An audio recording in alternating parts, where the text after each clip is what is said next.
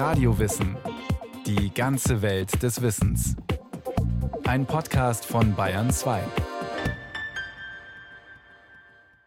Hier ist Radio Wissen. Abfälle sortieren ist lästig, aber die Voraussetzung dafür, dass sie ressourcenschonend zu Sekundärrohstoffen verarbeitet werden können.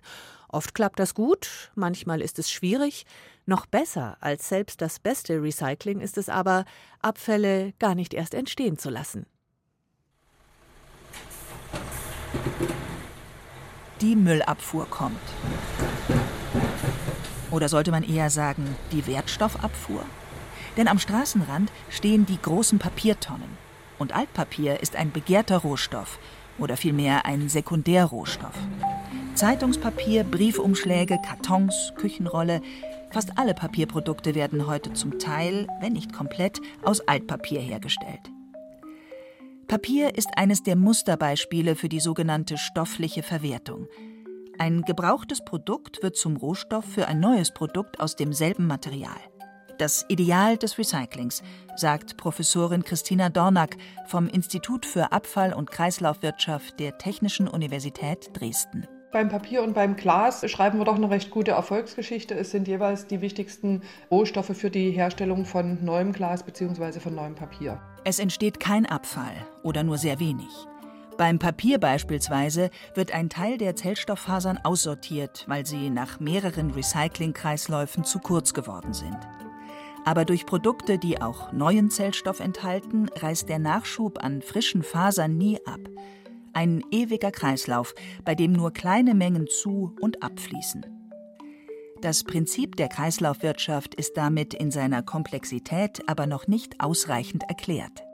Es gibt noch nicht die eine Definition der Kreislaufwirtschaft und die wird es vielleicht auch nicht geben.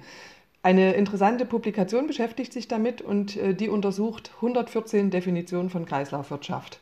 Und allen gleich ist, oder wir sind uns auch alle einig, dass Kreislaufwirtschaft ein Thema ist, das sich vor allem mit diesem 3R befasst. Und 3R heißt Reduce, Reuse, Recycle. Reduce. Möglichst wenig Ressourcen verbrauchen. Reuse. Möglichst viel wiederverwenden etwa die klassische wiederbefüllte Pfandflasche. Recycle. Die letzte Möglichkeit. Die Wiederaufbereitung von allem, was gebraucht wird und nicht einfach wiederverwendet werden kann. Vor 50 Jahren war das noch ganz anders. Die Entwicklung von der Abfallbeseitigung über die Abfallwirtschaft zur Kreislaufwirtschaft lässt sich in Deutschland gut an den Bezeichnungen der entsprechenden Gesetze nachvollziehen. 1972 Gesetz über die Beseitigung von Abfall, kurz Abfallbeseitigungsgesetz. 1986 Gesetz über die Vermeidung und Entsorgung von Abfällen, kurz Abfallgesetz. 1994 Gesetz zur Vermeidung, Verwertung und Beseitigung von Abfällen, kurz Kreislaufwirtschafts- und Abfallgesetz. 2012 Gesetz zur Förderung der Kreislaufwirtschaft und Sicherung der umweltverträglichen Bewirtschaftung von Abfällen, kurz Kreislaufwirtschaftsgesetz. In der EU gab es dieselbe Entwicklung. Heute ist die Kreislaufwirtschaft ein Teil des Umweltprogramms Green Deal. Das hat alles das gleiche Ziel, dass wir versuchen, unsere Stoffe, die wir im Umlauf haben, so sinnvoll wie möglich, so lange wie möglich äh, zu nutzen und sie eben erst ganz am Ende vielleicht dem Abfallregime zu übergeben. Kreislaufwirtschaft ist ja auch ein Instrument zum Klimaschutz und zur Reduzierung der CO2-Emissionen. Ne, einfach dadurch, dass sich durch die Kreislaufwirtschaft Stoffströme reduzieren lassen, absolut reduzieren lassen und damit wir halt in den Gesamtemissionen für die Produktherstellung deutlich nach unten kommen können. Stoffströme reduzieren heißt Rohstoffe und Energie sparen, also ganz allgemein Ressourcen schonen und dadurch entstehen auch weniger Abgase, Abwässer und eben Abfälle. Außer bei Papier und Glas funktioniert das noch besonders gut mit dem Inhalt der Biotonne, der zu Kompost wird. Und mit Metallen. Deren Herstellung aus Primärrohstoffen ist sehr energieaufwendig. Entsprechend viel wird beim Recycling eingespart. Metall hat an sich einen sehr hohen Wert und es verliert auch in der Aufarbeitung nicht an Qualität. Die Aufbereitungsprozesse sind die gleichen, die wir auch in der Metallurgie haben. Geradezu legendär ist eine Werbekampagne für Blechrecycling Mitte der 80er Jahre. Bilder von Metallgegenständen, zum Beispiel einem Nagel, mit dem Slogan Ich war eine Dose. Viele Kunststoffe lassen sich nicht so leicht recyceln wie Metall, Glas oder Papier. Und vor allem gibt es sehr viele verschiedene Sorten. Aber um hochwertige Sekundärrohstoffe zu erhalten, müssen die Materialien sortenrein sein. Das funktioniert schon gut bei PET, also PET-Getränkeflaschen aus dem Pfandrückgabeautomaten. Daraus werden wieder PET-Flaschen hergestellt, Folien oder Schalen für Lebensmittel, Textilien und vieles mehr. Nur zwei bis vier Prozent Getränkeflaschen PET gehen verloren. Eine andere Möglichkeit für hochwertiges stoffliches Recycling ist der sogenannte Recycling-Kunststoff Systalen, aus dem sich Verpackungen herstellen lassen, aber auch Haushaltsartikel wie Eimer und Körbe. Allerdings mit Einschränkungen bei der Farbe: Pastelltöne, Grau und Schwarz. Einsatzmöglichkeiten von Recycling-Kunststoff sind auch Bauteile von Elektrogeräten, bei denen es auf die Farbe nicht ankommt, im Inneren, an der Rück- oder Unterseite. Allerdings gibt es hier ein Henne-Ei-Problem. Die Hersteller von Produkten aus Recyclingkunststoff müssen sicher sein, dass sie kontinuierlich die Mengen in der Qualität bekommen, die sie brauchen. Und die Recyclingunternehmen müssen sicher sein, dass ihnen jemand ihre Ware abnimmt. Wo fängt man an? Bei der Käseverpackung, sagt Christina Dornack. Wenn wir mehr Monokunststoffe im Umlauf haben, dann können wir bessere Rezyklate herstellen, bessere Sekundärrohstoffe herstellen und dann werden diese Sekundärrohstoffe auch von den Anwendern gerne angenommen. Und es muss hier eine Liefersicherheit geben. Also wir kommen nicht drum rum, wir müssen beim Produkt anfangen. Und wenn wir das Produkt so gestalten, dass es gut recyclingfähig ist, dann äh, haben wir hochqualitative Rezyklate und dann sind auch die Hersteller mit der Qualität der Rezyklate zufrieden, die sie dann vorne einsetzen können und dann können wir auch die entsprechenden Mengen herstellen. Recyclingkunststoff hat es allerdings schwer auf dem Markt, solange der Ölpreis dafür sorgt, dass neu hergestellter Kunststoff billiger ist. Und solange potenzielle Kunden Zweifel an der Qualität haben. Deshalb erfährt man bei manchen Produkten gar nicht, dass sie aus Recyclingmaterial bestehen, sagt Dr. Thomas Probst vom Bundesverband Sekundärrohstoffe und Entsorgung. Wir haben relativ viele Produkte in den Baumärkten und das Erstaunliche ist immer, dass die Baumärkte häufig verschweigen, dass da ein großer Rezyklatanteil drin ist. Viele glauben, Rezyklatanteil äh, gleich schlechte Qualität. Das ist sicherlich nicht der Fall. Wir haben die Holzpalette, dazu gibt es genau das Gegenstück, die Kunststoffpalette. Die ist leichter, die ist stabiler, hat eine deutlich längere Lebenszeit. Ähnliches gilt für Bauzaunhalterungen oder Pfähle. Aber solche Produkte haben es schwer auf dem Markt, auch weil die Hersteller der klassischen Variante aus Holz oder Beton ihren Markt verteidigen. Wir haben dann eben diese besondere Situation, dass einige unserer Mitgliedsunternehmen diese Dinge eben vor allem nicht in Deutschland, sondern in Nahost zum Beispiel verstärkt absetzen oder in Kanada oder in den USA. Eine Möglichkeit, den Absatz solcher Produkte im Inland zu fördern, sind entsprechende Regeln für das öffentliche Beschaffungswesen, also etwa, dass Behörden Recyclingprodukte kaufen, wo immer das möglich ist. Dasselbe gilt natürlich für das private Umfeld, also den Einkauf im Supermarkt. Reduce. Reduce. Reuse. Reuse. Recycle. Damit aus gebrauchten Kunststoffverpackungen ein Sekundärrohstoff entstehen kann, ist allerdings die sortenreine Trennung entscheidend. Joghurtbecher, Käsefolien, Shampoo und Putzmittelflaschen liegen auf einem Fließband, das sie mit einer Geschwindigkeit von knapp 11 Kilometern pro Stunde durch eine vollautomatische Sortieranlage transportiert. Aus unscheinbaren Kästen, die wie Brücken quer über dem Fließband liegen, fällt ein schmaler Lichtstreifen auf die Verpackungen. Bei manchen reagiert das Gerät mit einem Luftstoß. Mit dem Licht wird das Material erkannt, erklärt Sebastian Baumeister von der Firma Wurzer Wertstoff in Eiting bei Freising. Das Material wird angestrahlt, der Scanner erfasst das Material über Nahinfraroterkennung. Er schickt dann eine Information an die Recheneinheit. Die Recheneinheit stellt dann die Beschaffenheit fest und schickt ein Signal an die Düsenleiste und die Düsenleiste schießt dann natürlich alles errechnet im Mühsekundenbereich und noch kleiner, schießt dann das Material per Druckluft raus. Das Material wird dann ausgetragen. PET, Polystyrol, Polypropylen, Polyethylen und so weiter. Die Hightech-Geräte erkennen sie blitzschnell. Aber wenn am Joghurtbecher noch der Aludeckel hängt, geht eines der beiden Materialien verloren. Ich kann als Sortierer nur dann trennen, wenn es äh, entsprechend vorbereitet ist. Deckel abreißen, generell egal bei welchem Produkt, Joghurtbecher, Verpackungen für Salami, Käse etc.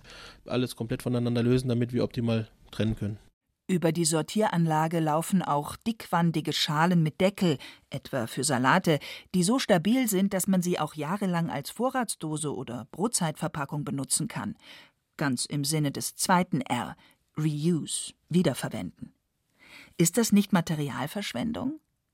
Im Gegenteil, sagt Christina Dornack. Die lassen sich eben sehr gut recyceln, weil sie nur aus einem Kunststoff bestehen Käse, Frischfleisch und Wurst hingegen sind häufig in transparente Folien verpackt, denen man gar nicht ansieht, dass sie aus vielen verschiedenen, teils hauchdünnen Schichten bestehen, die sich nicht trennen lassen.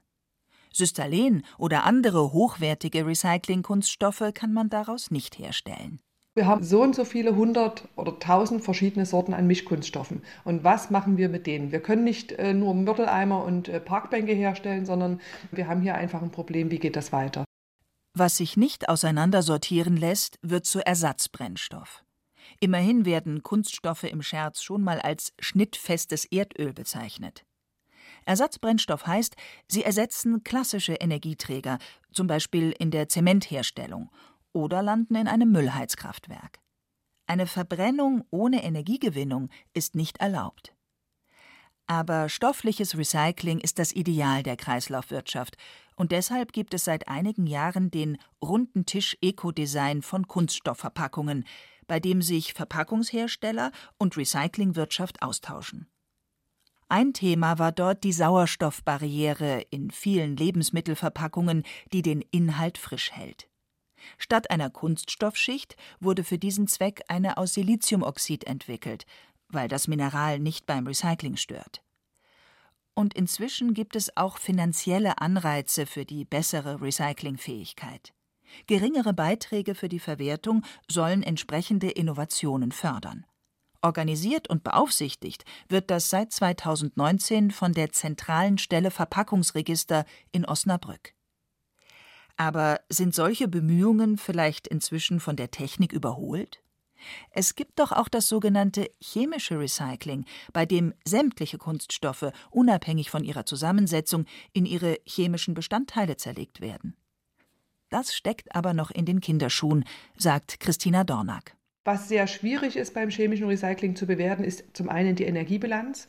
Das heißt, ich sage es mal ganz äh, plakativ, kommt denn mehr Energie raus, als wir reinstecken bei dem Verfahren? Und ähm, was verwenden wir für Katalysatoren, die natürlich auch entsprechend einen ökologischen Rucksack hinten dran haben. Also das müssten wir genau bewerten und das ist sehr schwierig, weil da gerade die chemischen Recycler sich nicht in die Karten gucken lassen, also auch uns Wissenschaftler nicht. Und von daher ist es das oberste Gebot aus meiner Sicht, wirklich das stoffliche Recycling besser hinzubekommen. Reduce, reuse, recycle. Sammeln und Sortieren schaffen die Voraussetzungen für das Recycling. Eine besonders wichtige Rolle spielt die Kreislaufwirtschaft, wenn Materialien wertvoll oder knapp sind oder eine nicht ordnungsgemäße Entsorgung Menschen und Umwelt schädigt. All das trifft zu auf Elektronik und Elektrogeräte, vom Smartphone bis zur Waschmaschine. Meistens werden sie mit groben Methoden zerlegt oder zerschlagen, um an die einzelnen Materialien heranzukommen – denn kaum ein Gerät ist so gebaut, dass es sich mit bezahlbarem Aufwand zerlegen lässt. Auch bei der Firma Koslow in Wörth an der Donau läuft das so, erklärt Werksleiter Michael Kannengießer. Es ist beim Recycling immer so, ich zerkleinere, klassifiziere über bestimmte Siebgrößen und sortiere danach. Zunächst den Kunststoff weg und trenne dann auch nochmal leicht von schwer bei den Metallen, also Aluminium, Kupfer, Messing, Blei, Zink, Edelstahl. Wir reinigen das noch nach, damit wir dann zum Schluss so auf zwischen 90 und 92 Prozent Kupferinhalt kommen und die Edelmetalle nicht verlieren, damit wir auch diese über die Kupferhütte dann zurückgewinnen. Zu den Edelmetallen gehört sogar Gold. Aber auch sogenannte Spurenmetalle sollten nicht in der Müllverbrennung landen.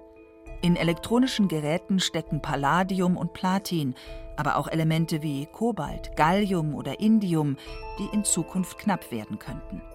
Zumal einige von ihnen als Konfliktrohstoffe gelten, mit denen sich Bürgerkriegsmilizen oder kriminelle Banden finanzieren.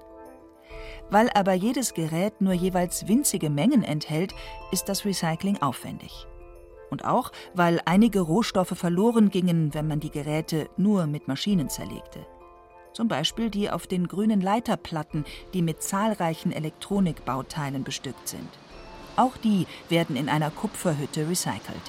Die schmelzen die ein, holen das Kupfer raus, holen die Edelmetalle raus, auch teilweise schon Spurenmetalle und verlieren dadurch, dass wir sie jetzt nicht in einem Zerkleinerungsvorgang haben, nicht so viel Metall. Das ist der Grund, warum wir die von Hand raussortieren. Batterien, Akkus und andere möglicherweise schadstoffhaltige Bauteile landen in separaten Behältern und gehen an Spezialbetriebe, die daraus Zink, Nickel und das giftige Cadmium für die Herstellung neuer Batterien und Akkus zurückgewinnen. Elektroschrott zu sammeln, damit die Bestandteile recycelt werden können, ist inzwischen eine Pflicht der Hersteller, aber auch der Verbraucherinnen und Verbraucher. Und das ist inzwischen sehr bequem. Jeder Händler, der Elektrogeräte verkauft, muss sie auch zurücknehmen. Batteriesammelbehälter stehen in jedem Supermarkt. Für Smartphones gibt es inzwischen sogar Rückgabeautomaten, bei denen man für neuere, funktionsfähige Geräte einen Einkaufsgutschein bekommt. Eco-ATM heißen sie. Die Standorte findet man im Internet. Oder man schickt das Telefon gratis an eine Organisation wie die Umwelthilfe oder den Naturschutzbund. Den Versandaufkleber gibt's kostenlos im Netz. Trotzdem landen gerade kleine Geräte, Batterien und Akkus viel zu oft in der Mülltonne. Und was im Restmüll landet, ist verloren. Denn dann wird die Müllabfuhr zur Wertstoffabfuhr, allerdings ohne dass Sekundärrohstoffe entstehen. Eine große Verschwendung, sagt Christina Dornack. Diese äh, Elektroaltgeräte sind eine ganz große Wertstoffquelle oder Rohstoffquelle für uns, um uns auch von internationalen Märkten unabhängig zu machen. Das gilt auch für alle anderen Sekundärrohstoffe. Und nicht zuletzt für die Energie, die wir einsparen, wenn zum Beispiel Gurkengläser und Weinflaschen eingeschmolzen werden, statt Glas aus Rohstoffen zu erzeugen. Glas, Papier, Blech sind begehrte Sekundärrohstoffe geworden, aber genutzt werden kann nur das, was getrennt gesammelt wird. Und da stellt sich für jeden Landkreis, jede Stadt die Frage Hohlsystem oder Bringsystem. Die Leute, die im Bringsystem ihre Abfälle entsorgen oder dann zur Verwertung hinbringen, das sind meistens hochqualitative Abfälle, die dann gut fürs Recycling geeignet sind. Und damit erreichen wir bessere Qualitäten, aber weniger Massen. Es landet also viel mehr im Restmüll. Reduce, reduce, reuse, recycle. Von den drei R der Kreislaufwirtschaft steht das dritte R, Recycling, meist im Vordergrund. Schon weniger populär ist das zweite R, Reuse, also Wiederverwenden. Das Verpackungsgesetz verlangt, dass 70 Prozent der Getränkemenge in Mehrwegpfandflaschen abgefüllt wird, so viel wie in den 90er Jahren. Aktuell liegt der Anteil allerdings nur bei knapp 42 Prozent. Ein Grund dafür ist sicher, dass die Pfandpflicht für Einwegflaschen für Verwirrung sorgt. Ganz im Hintergrund steht das dritte R, das aber in den Prinzipien der Kreislaufwirtschaft an erster Stelle rangiert. Reduce, reduzieren, also gar nicht erst verbrauchen. Das fängt mit Flaschen an. Was ist da überhaupt drin? Aha, hier ist nur Wasser drin, das wollen wir gar nicht transportieren und das wollen wir auch nicht kaufen, das habe ich selber zu Hause und noch dazu oft in besserer Qualität, aber vor allem frischer als das, was weite Wege in Flaschen zurückgelegt hat. Auch Shampoo gibt es in fester Form, Seife sowieso und inzwischen sogar Putzmittel als Tablette. Alles Produkte, bei denen man sonst Wasser mitkauft. Weiter geht es in der Gemüseabteilung. Statt abgepackter Ware lose Tomaten ins wiederverwendbare Säckchen statt in den Plastikbeutel. Ebenso die eigene Dose an der Käsetheke der Brotbeutel in der Bäckerei. Und für den Bereich der Elektrogeräte gibt es auch Ideen, wie sich Ressourcen sparen lassen. Da baue ich ganz, ganz stark auf unsere nachfolgende Generation, die da, sagen wir mal, dieses Eigentumsbewusstsein vielleicht gar nicht mehr so hat, die halt sagen, ich möchte eigentlich gar keine Waschmaschine besitzen, ich möchte saubere Wäsche haben. Und wenn man dann für jeden Waschgang einen gewissen Obolus zahlt und aber sicher ist, man hat immer eine funktionierende Waschmaschine vor der Tür stehen, ist das ganz prima. Und im privaten Bereich sind wir da bei weitem noch nicht so weit wie im industriellen Bereich. Im industriellen Bereich passiert da schon viel, viel mehr, dass man halt diese Serviceeinheiten quasi erwirbt und nicht das Produkt an sich. Und damit kommen wir zweifellos in eine Langlebigkeit.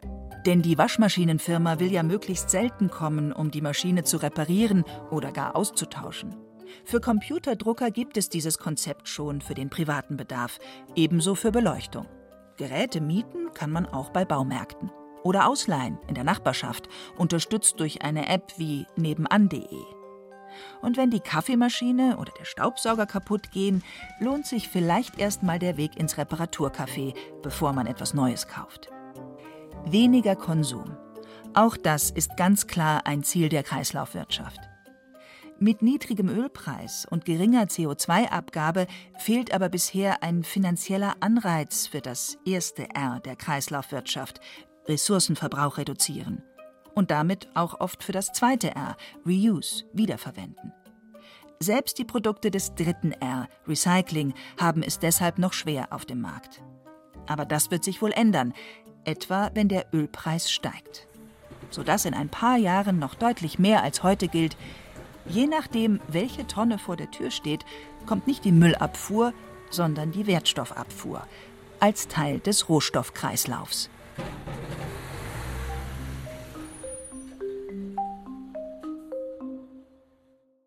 Die Kreislaufwirtschaft. Renate L. mit der Frage, wie weit wir sind mit einem Wirtschaftskreislauf, der ohne Ressourcenverschwendung funktionieren soll. Vielleicht interessieren Sie sich auch für die Frage, ob Wohlstand wirklich von Wachstum abhängt oder ob wir auch anders wirtschaften können bei weiterhin hoher Lebensqualität. Zu finden im Podcast Center von Radio Wissen.